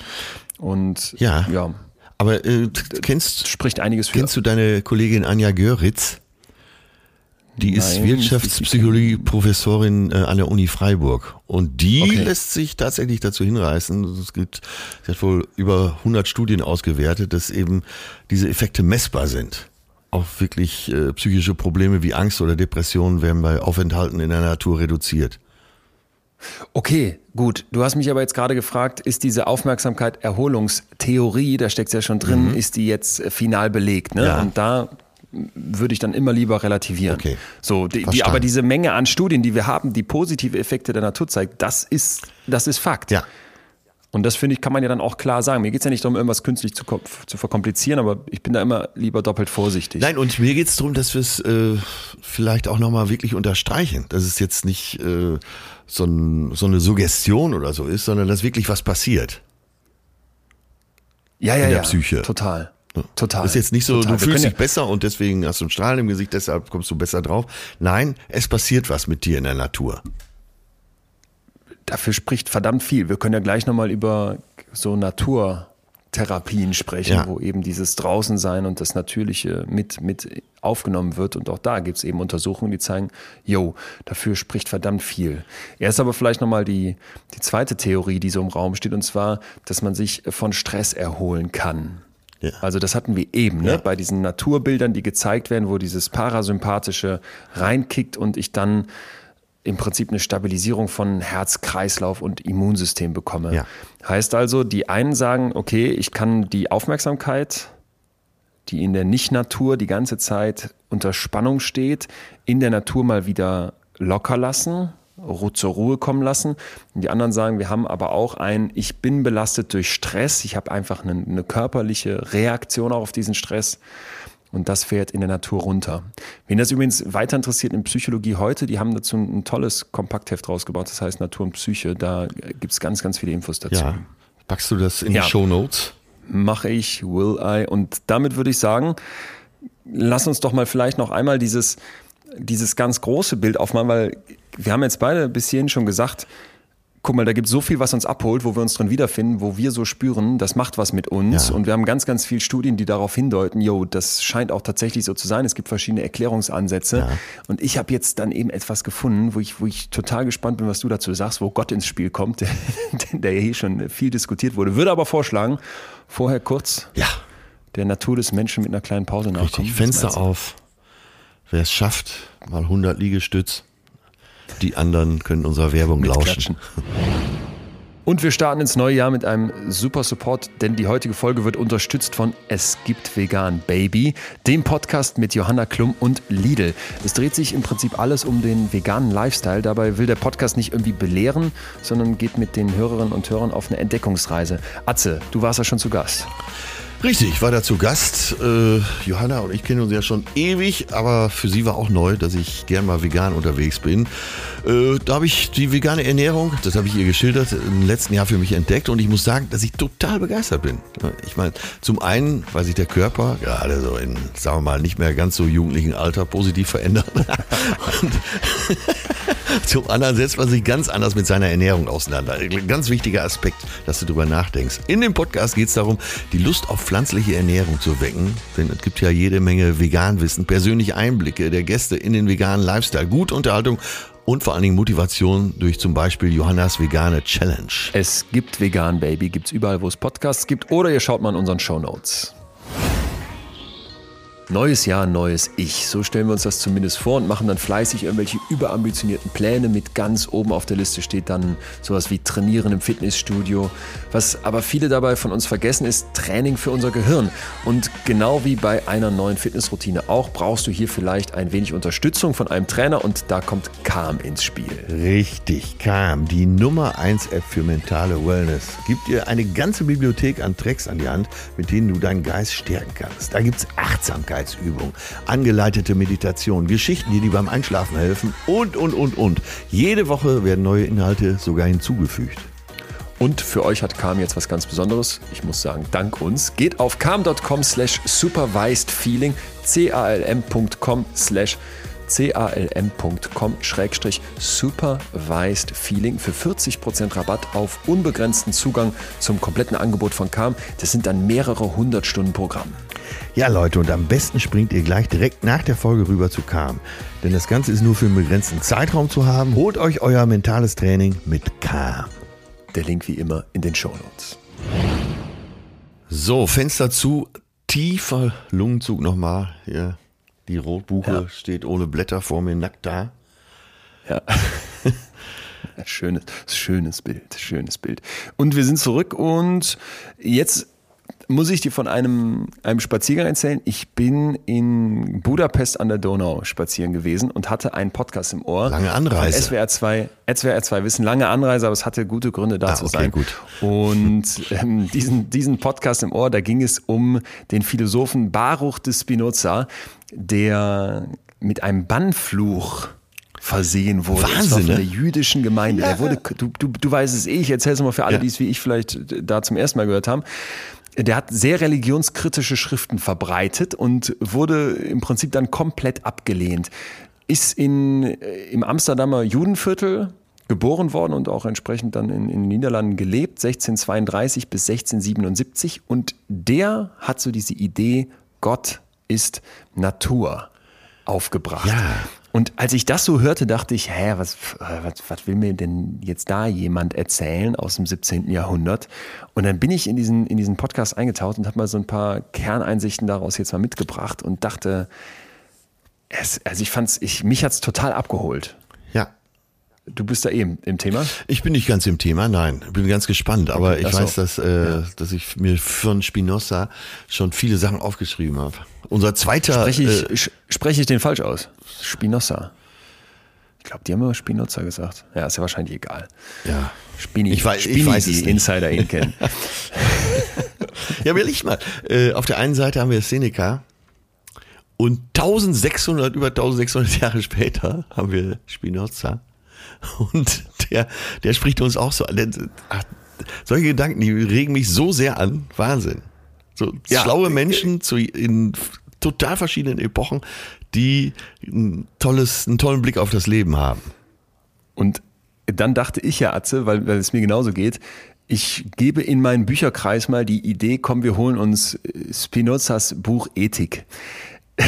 Ja. habe ich das bestellt und lese die, ich habe die erste Seite nicht nur nicht geschafft, sondern ich habe nicht mal die ersten drei Absätze geschafft. Das ist dann so, dass der mit zehn Axiomen anfängt, die sich untereinander aufeinander beziehen. Wenn ein Ding eine Attribut hat, dann ist sein Sein eingeschränkt und es kann nicht unendlich viele Attribute haben. Zweites, zweites Axiom. Wenn das Sein durch Attribute beschränkt ist, dann muss ein allgemeingültiges Sein wiederum dadurch definiert und so ist das aufgebaut. Und du denkst, oh Gott, kann, kann man ja gar nicht verstehen. Zum Glück gibt es Leute, die sowas aufbereiten. Ja. Und das, daraus können wir jetzt ein bisschen was mitnehmen. Also, Spinoza sagt, die Ausgangserfahrung ist, alles Alltägliche ist irgendwie sinnlos wo du erstmal denkst, das ist ja sehr destruktiv, ne? Aber es geht dann weiter, nämlich so das Gute, das Böse, aber auch meine Ängste, der hat sich unglaublich viel mit Gefühlen beschäftigt. Das ist nichts Absolutes, sondern immer abhängig von meiner persönlichen Befindlichkeit. Und dann wirft er quasi die Fragestellung auf, gibt es irgendeine Art von Weisheit, von Philosophie, die unabhängig von meinen Stimmungen eine dauerhafte Lebensfreude ermöglicht. Wie funktioniert ein gutes Leben? Und dann ja. hat er sich gedacht, wie so viele Menschen, ich gucke mal in den heiligen Schriften, was sagt denn die Bibel, was sagt denn die Tora und so weiter und merkt, da wimmelt es eigentlich die ganze Zeit nur so von Verboten, von Imperativen, ja. von erhobenen Zeigefingern und sagt dann, damit tue ich überhaupt nichts, ich halte mich lieber an die Vernunft. Und die gibt mir ja Orientierung, ist irgendwas in meinem Leben nützlich oder nicht? Verschafft mir etwas Lebensfreude? Führt das zu einem für mich gelungenen Leben oder nicht? Und der, und da kommen jetzt nochmal die Gefühle ins Spiel, das finde ich so spannend, dass sich das bei ihm so mit der Natur verbindet. Mhm. Der sagt halt so, diese Gefühle, die da sind, die kann ich mit Hilfe der Vernunft in Einklang bringen. Und die will ich nicht kastrieren, die will ich nicht beschneiden, sondern die darf ich haben.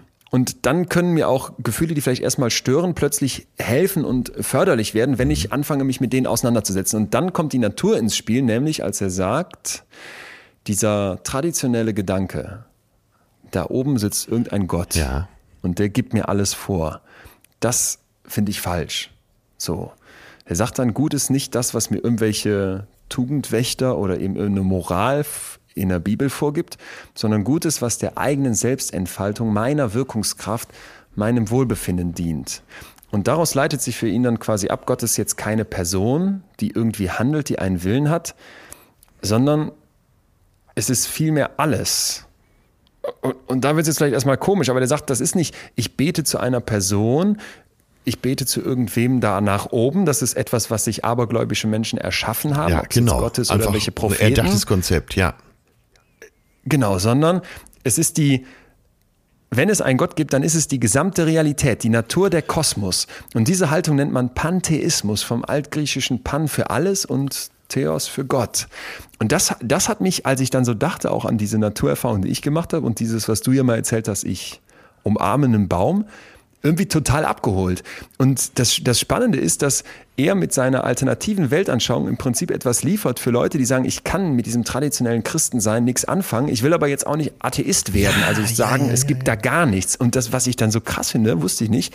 Albert Einstein, berühmter Pantheist. Nee. Der hat gesagt, ich glaube an den Gott Spinozas. Und nicht nur der, sondern auch Lessing. Es gibt keine andere Philosophie als die Philosophie Spinozas. Goethe, dieser Geist, der auf meine ganze Denkweise so großen Einfluss nehmen sollte, war Spinoza. Wo du so denkst, hä, warum erzählt uns das keiner mal in irgendeinem Ethik oder Philosophie oder von mir ist auch Religionsunterricht? Absolut. Und äh, streng genommen im Alten Testament der Bibel steht's ja drin, ne? dass Gott in allem ist. Und da wird ja nicht davon gesprochen, dass da irgendeine bärtige, gütige Figur anzubeten sei, sondern äh, eben das Göttliche. Was in, was in die allen, in allen Dingen, in, in allem steckt. Und wenn du die Welt Ja. so betrachtest, dann kriegt sie auch gleich viel mehr Wert, oder nicht? Ja, und dann dachte ich, dieses, dieses kleine Kind in einem, was noch weiß, wie Moos riecht, Ja. wie, wie schön sich so eine Kastanie anfühlt, wie, wie geil das ist, im, im, im, im, kleinen, im kleinen Bach einen Staudamm zu bauen. Was hab ich Ja, Staudamm ja, gebaut ja, als ja, kind, ne? Und das ist dieses, dieses Pantheismus, diese Idee, dass ich eine geistige Verbindung zum Universum habe, zur Natur, zu, zu meiner Urquelle. Da kommst du her. Du bist ein Haufen wandelnder Sternstaub. Genauso wie der Stein neben dir, genauso wie das Kastanienmännchen, das du baust, oder der kleine Fisch, den du da beim, beim Staudammbauen aufschreckst. Das klingt jetzt vielleicht so ein bisschen, ja, ich weiß nicht, wie es klingt. Für mich klingt es fast, wenn ich so sage, ein bisschen ESO-mäßig oder, oder pathetisch jetzt. Aber, aber ich habe gespürt, als ich das hörte, wenn ich mich irgendwie mit einem Gottgedanken anfreunden kann, dann dem, dass Gott in allem ist. Für mich klingt das, ich weiß, du lachst jetzt, aber für mich klingt das naturwissenschaftlich. ja, wenn du sagst, wer sind wir schon? Ne? Der Mensch besteht zu wie viel Prozent aus Wasser? Ich glaube 80 oder 75, also je nachdem, wie alt man ist. Sehr hoch, auf jeden Fall. Im Prinzip sind Wir wir, sind eine Art Gurke. ja, mit Gefühlen. Ja. Nicht mehr. ja, das kann man doch, wenn du das so, hast es ja gut aufbereitet, dem kann man doch super folgen. Dass einfach dann überall was Göttliches ist. Dass es kein Zentrum gibt. Ja. Und, und in dem Moment, wo ich sage, so dieses, ich, die Natur hat was, ja, ich sag jetzt mal Heiliges, was Sakristales, dann ist das doch ein unglaublich, ein unglaublicher Gedanke, der, der total zu diesem ökologischen Verständnis von heute passt, was ja zum Glück immer mehr aufkommt. Dass ich eben anerkenne, Ja. nicht, nicht dieses, ich nehme von der Natur, ich beute sie aus, es ist mir egal, lasst uns auch noch in der Arktis nach, nach Öl bohren, weil wir so unersetz, unersättlich sind hier als, als Menschheit ja, dann mache ich das kaputt, woraus ich auch komme. Und irgendwie alles, was da ist, das Gesamte mit Respekt zu behandeln und mich selbst als Teil der Natur zu betrachten und nicht als die Krönung dieser Natur, Ja. da, da, da habe ich mich einfach, ja, ich, ich spazierte an der Donau lang und habe mich da sehr, sehr, sehr drin wiedergefunden. Ja, wir könnten ja natürlich jetzt so ganz große Glaubenssätze aufmachen, aber darum geht's ja gar nicht. Es geht ja heute darum, warum haben wir so viele positive Effekte, wenn wir mit unserer Psyche, die dann im ganzen Wasser auch noch unterwegs ist, in die Natur gehen. Ja. Ja. Und weil es eben da drin steckt. Ja, und, und weil wir ein Teil davon Ja. sind, ne? Ja. Also das ist, das ist, glaube ich, etwas, wo, wo wir uns auch nochmal klar machen müssen, dass diese Sichtweise, die wir heute auf die Natur haben, ja eine ist, wo wir mittlerweile bei allen Naturkatastrophen, bei allen Ja, Problemen ja, ja. immer so dieses, wir sind schuld als Menschheit. Ja. Das war jetzt unser Fehler. Ne? Die Flüsse sind nicht mehr sauber, die Wälder sterben, die Polkappen schmelzen. Und leider an ganz, ganz vielen Stellen stimmt das ja auch. Aber da habe ich dann auch nochmal gedacht, wie muss das gewesen sein vor ein paar hundert Jahren, als die Menschen nicht immer so den Eindruck hatten, wir manipulieren die Natur so sehr, dass die jetzt kaputt geht. Wir machen, wir zerstören die, so wie wir schon irgendwelche Tiere zerstört haben oder äh, Urvölker unterdrückt haben oder, oder, oder. Wo die Natur viel, viel mächtiger den Leuten noch vorgekommen sein muss. Ja, weißt du, heute gibt's irgendwie ein Hochwasser und alle sagen, ja, bist wieder zu viel SUV gefahren. Klar, da gibt's Zusammenhänge, aber man müsste doch auch mal berücksichtigen, früher gab's auch Hoch, Hochwasser und was wird das damals mit den Menschen gemacht haben? Die werden doch völlig anders darauf geguckt haben und eine Naturgewalt völlig anders wahrgenommen haben, als, als wir das heute tun. Ja, das ist ja auch immer noch bei Naturvölkern zu beobachten, äh, die berühmten Naturvölker im Amazonas oder in Papua-Neuguinea, dass die sich äh, wirklich als Teil des Ganzen betrachten. Und das bringt mir jetzt zu so einer Idee, vielleicht so eine kleine Übung für uns alle diese Woche. Wenn ihr in den Wald geht, also wir beide natürlich auch, ähm, lasst uns doch mal diesen Gedanken mitnehmen, dass wir Teil des Ganzen sind. Ich glaube, das könnte auch nochmal eine sehr interessante Erfahrung sein, dass du dich da wirklich hinstellst. Wir reden jetzt äh, zu unserer Hörerin darüber, sitzen beide am Schreibtisch äh, in unserer Wohnung. Auf was? Lass uns diesen Gedanken mal mit rausnehmen in die Natur und uns da hinstellen und sagen, Mensch, wir sind Teil des Ganzen. Ja. Ja. Ich habe ich hab letztens etwas gemerkt, was, was glaube ich, viele von uns immer wieder falsch machen, weil ich es von anderen höre und bei mir selber auch beobachtet habe. Ich scrolle durch Instagram und dann wird mir Dan Brazilian oder so ähnlich heißt der vorgeschlagen. Ja. Das ist so ungefähr der, der, der schlimmste Mensch, den du, dir, den du dir irgendwie ausmalen kannst. Ein komplett durchtrainierter mit so einem Hipsterbart, ähm, äh, ultrareicher Amerikaner, der Dan immer so Brazilian. umgeben ist. Kennst du den? Nee. Ne, musst du, musst du mal googeln. Immer ist er so umgeben von zehn gerade noch halbnackt zu bezeichnenden aufgedonnerten, äh, aufgespritzten, operierten Playmates. Wirklich so, ne? Und dann hat er so Videos, wie er so sein Leben präsentiert. Dann sitzt der, fährt der Panzer, ballert mit einer Bazooka, schießt mit einem Maschinengewehr in die Luft. Nächstes Bild ist, wie er in ein Privatjet steigt mit wirklich zehn Frauen im Tanga einfach um ihn herum. Und er dann halt so der, dieser Macho-Typ. Und denkst dir, wie, wie billig, wie scheiße, wie stumpf ist das? Und dann dachte ich mir, ja, das ist ja wirklich Vollschrott. Wieso schlägt mir der Algorithmus das vor? Das wird ja kein Mensch gut. 35 Millionen Follower. Ja, habe ich gerade gesehen. Und- Die habe ich und- gerade aufgerufen bei ey. Instagram. Und dann guckst du da drauf und denkst dir, das kann ja wohl nicht wahr sein. Und jetzt weiß ich nicht, ähm, weder sehe ich so aus, noch ist das irgendwie etwas, was ich gut finde. Und trotz, trotzdem, leider trotzdem, schaltet ja irgendwas in unserem blöden Hirn immer in diesen Vergleichsmodus und denkst dir, boah, mit, mit wie lässig wird sein Leben sein und er kann da nur rumhängen und muss nichts tun und ist super reich, macht einen Post für ein scheiß Nahrungsergänzungsmittel und muss den ganzen restlichen Monat nicht mehr arbeiten oder sein Leben nicht mehr arbeiten. So. Und dann dachte ich, da kommt ein Zoom-Fehler. Weil ich denke mittlerweile ganz oft darüber nach, wie gucke ich eigentlich auf mein Leben von, von so einer Zoom-Perspektive, also wie bei so einem Kameraobjektiv. Ja. Kann ich ja ganz nah ranzoomen, dann gucke ich mich, Leon, an, dann zoome ich ein bisschen raus, dann gucke ich mich im Zentrum und noch vier, fünf Freunde oder mein engstes Umfeld drumherum an. Da sieht keiner so aus wie der. Ja. Da hat keiner zehn Playmates um sich herum oder Privatjets oder was auch immer oder Panzer.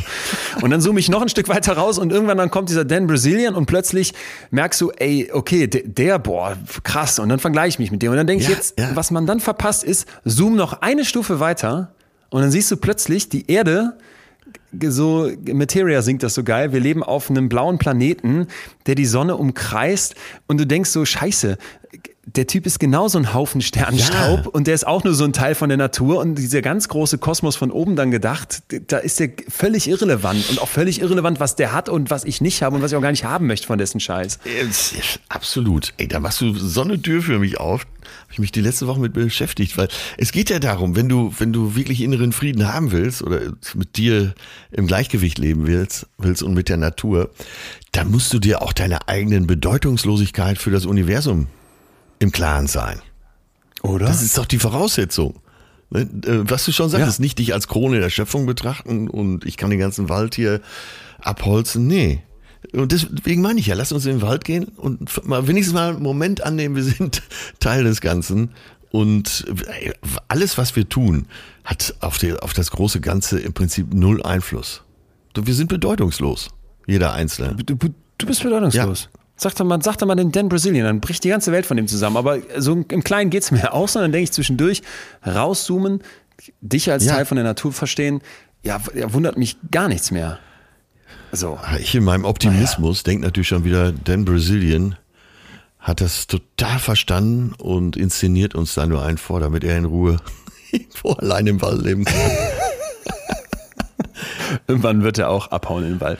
Naja, vielleicht zum Schluss deswegen noch einmal diese, diese Frage, die du auch aufgeworfen hast. Was macht das mit uns? Ja, es gibt zum Beispiel in, in, in Therapieverfahren auch naturtherapeutische Ansätze, wo du, und das finde ich einfach so, so, so klar, wo es um sowas geht wie, du legst einen Garten an oder bist in einer Therapiegruppe Teil von, einer, von, einem, von einem Garten mit anlegen. Ich denke sofort an die Forensik, wo ich mal in Münster war, wo die ein Schweineprojekt hatten. Ja, also ja. da sind Leute, die die schlimmste Taten begangen hatten, habe ich hier erzählt, mit Professor Seifert hat ja nochmal ausführlich berichtet, die aber in Therapie sind. Und dann haben die dort Schweine und halten quasi, ich glaube, es waren zwei Schweine auf diesem Gelände, um die sich gekümmert wird. Und eine viel nat naturverbundenere Arbeit, als jetzt da irgendwie so ein Schweinegehege auszumisten und da irgendwie im Schlamm zu sitzen und, und dieses Tier auch wahrzunehmen, äh, kann man sich ja kaum vorstellen. Lauftraining in Gruppen bei Depressionen, gerne ein Punkt. Aber auch sowas wie rein in den Schmutz, Sachen anfassen, Verbindung wieder zu, zu Erde und Kompost und was auch immer anwenden. Bei, bei Zwangsstörung, super. Diese Woche habe ich mit einer Zwangspatientin gesprochen, Ja. wo es wo es genau um sowas ging. Ich kapsel mich ab. Ne? Zwangsstörung. Ich muss, die musste sich mit Handschuhen duschen. Die konnte nichts mehr anfassen, Hammer. ohne sich 60 Mal die Hände zu waschen. Und dann sagt die, kommt der Therapeut zu mir nach Hause und sagt so, sie hat keinen mehr nach Hause zu sich reingelassen. Er kommt mit Schuhen rein und sagt, wir legen uns jetzt auf den Boden. dann legt die sich in ihren, in, ihrem, in ihren eigenen Schmutz und nach dem Motto auf den Boden und merkt plötzlich, okay, krass. Und dann ist wieder so eine Verbindung da. Jetzt ist ein Boden zu Hause natürlich nicht die blanke Natur, aber für jemanden, der so ganz steril alles haben möchte, natürlich viel mehr als, eine, als ein Latexhandschuh aus dem Krankenhaus. Ja, und äh, ist ihr der Weg zurück gelungen? Ja, ja, ja. Das war, das war wirklich ganz beachtlich. Eine, eine, eine, eine tolle Geschichte, eine tolle Frau, die, die hatte, vielleicht mal kurz erzählt, also in ihrer, während ihrer Schwangerschaft gab's, hatte sie Zwill, war schwanger mit Zwillingen und dann ist ein, eins von diesen beiden Kindern gestorben und sie hat dann so einen tierischen Druck im Kopf gehabt, dass sie jetzt alles richtig machen muss und alles keimfrei sein muss und hat sich okay. in so eine Spirale reingesteigert, Ja. wo du wirklich merktest, Okay, der, die hat einen tierischen Druck und das ist bei Zwangsstörung übrigens der Punkt. Diese Idee, ich wasche mir jetzt 60 Mal die Hände oder ich gehe noch 15 Mal rein und gucke, ob ich den Herd ausgemacht habe. Das nimmt so viel Raum in dir ein und gibt dir immer wieder kurz einen ganz kurzen kleinen positiven, ein kurzes positives Gefühl, Ja. in dem Moment dich von irgendeiner Last zu befreien. Das ist natürlich total maladaptiv. Du wirst es nicht wirklich los dadurch und es wird eher noch schlimmer. Äh, aber in dem Kopf hatte sie halt diese falsche Abzweigung genommen und sie musste dann lernen, ich muss an die krassen Gefühle, an die krassen Themen aus dieser Schwangerschaft ran und dann habe ich dann eine viel bessere Chance. Ich habe ich hab da einiges aus unserer Zwangsfolge aufgegriffen Ja, und ja. ja. also es war, war wirklich, war wirklich sehr, ähm, sehr bewegend und ich denke gerade dran, weil ich glaube, ganz, ganz viel von uns so dieses Zwanghafte, dieses distanziert sein, dieses sich nicht anfassen, den Körper nicht wahrnehmen, die Natur um einen herum aussperren, alles immer klinisch rein sauber haben, das kennt man ja ein Stück weit. Ja, und wenn du es so sagst, wird es ganz klar, dass es eine Entfernung ist. Also du bringst Ja. eine Distanz zwischen deinem Ich und, äh, und oder, oder deiner Wahrnehmung und deinem Körper. Ja. Wo, wo für mich jetzt die, die Einfahrt Richtung Fazit eigentlich auch wäre, oder? Ja. Weil das, was du gerade sagst, war, ist für mich so, wenn ich über alles nachdenke, was wir, was wir heute hatten und was ich auch so gelesen und gesammelt hatte, im Prinzip die Idee, dass eine Naturerfahrung immer auch eine Selbsterfahrung ist. Ganz, ja, ganz genau. Das ist wahrscheinlich auch die wichtigste Aussage heute. Eine Naturerfahrung ist eine Selbsterfahrung. Toll, finde ich toll auf den Punkt gebracht. Weil du Teil von der Natur bist. Wir hatten es bei Spinoza. Wir hatten es bei dem Naturbilder können deinen Stress runterfahren. Wir hatten es bei den Theorien, weshalb es uns so in die Natur zieht, dass das unglaublich viel mit uns macht. Wir haben, wie du eben auch gesagt hast, zig Studien darauf hindeuten, das macht etwas Positives mit uns oder dir das auch zeigen, dass was Positives mit uns macht. Und da glaube ich, in dem Moment, wo du dich immer weiter von der Natur entfremdest, sollte es dich nicht wundern, wenn du dich von dir entfremdest. Ja, ja. Wir vergessen es leider immer wieder. Und äh, aber ein Grund mehr, sich selber immer wieder dran zu erinnern. Ja. Ob, ob Dan Bilzerian das auch weiß, ich, ich habe eben, ich nicht. eben Brasilien immer gesagt. Ne? Er heißt Dan Bilzerian. Ah, okay. Aber das hätte bringt uns ja dazu, dass wir auch bilanzieren müssen jetzt hier.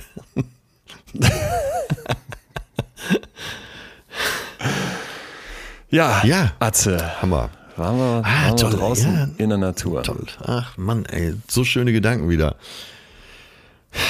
Ja, ich, ich, ich, ich bin, bin, bin sehr froh, weil ich glaube, jetzt ist wirklich der, der, der Zeitpunkt Ja. im Jahr, wo man so wenig draußen ist, wo Natur so, so eine geringe Rolle nur spielt und wo ich einfach sagen kann, jedes, jedes Mal, als ich in der Visite in der äh, ähm, Klinik saß für psychische Störungen hier in Münster und mit dabei sein durfte, als sie mit den Patientinnen und Patienten gesprochen haben, da war immer wieder auch, gucken Sie, dass Sie um die Mittagszeit mal rausgehen, wenn es irgendwie geht, wenn es zumindest so langsam wieder warm wird, nur, nur in einem T-Shirt oder so, dass halt eben Sonne ihre Haut trifft, dass sie diese Naturverbindung haben. Ne?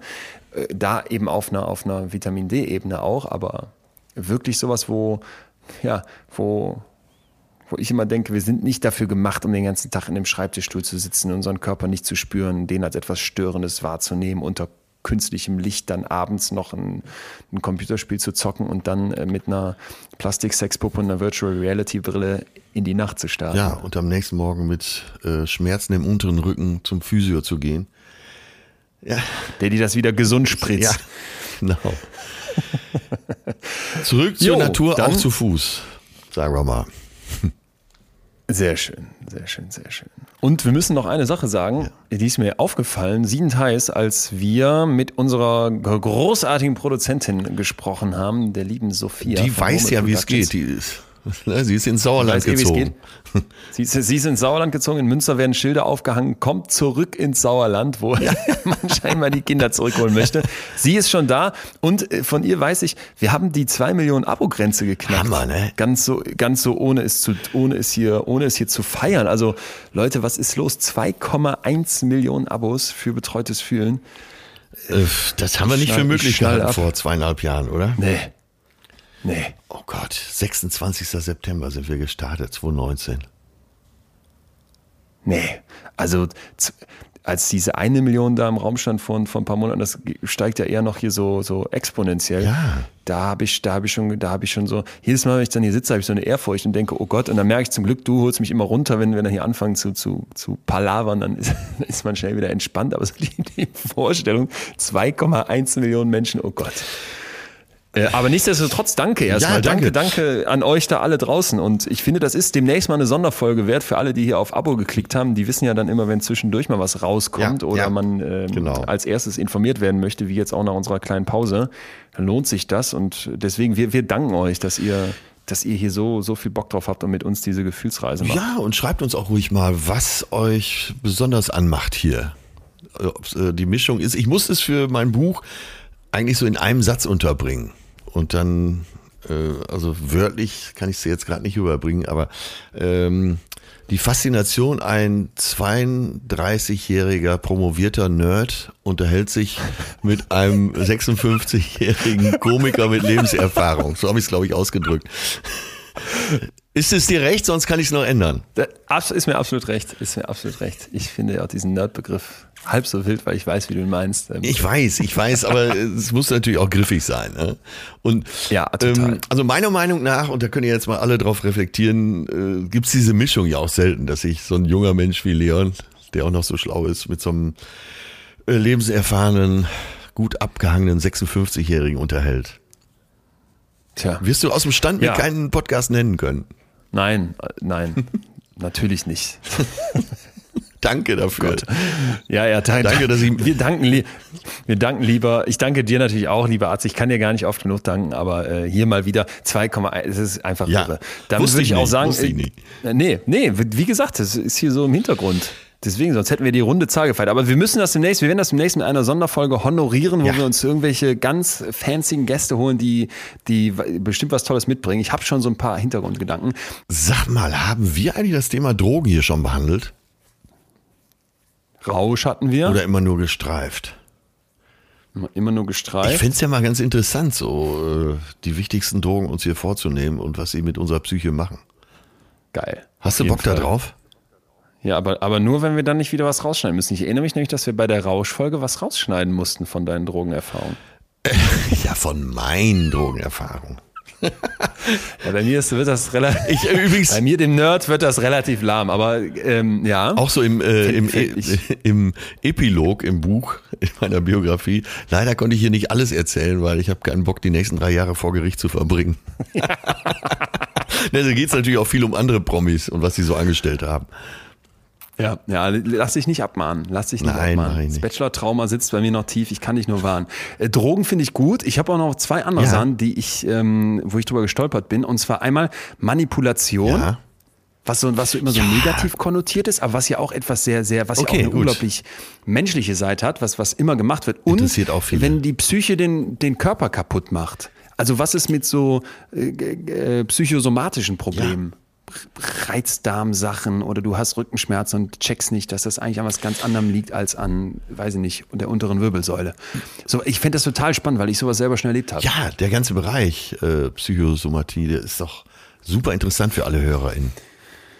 Laden wir also ein, liebe Freunde da draußen, äh, schickt uns bitte weiter Themenvorschläge, denn das, was hier gerade schon genannt wird, kam auch zum Teil von euch und hat uns dann auf die Fährten gebracht.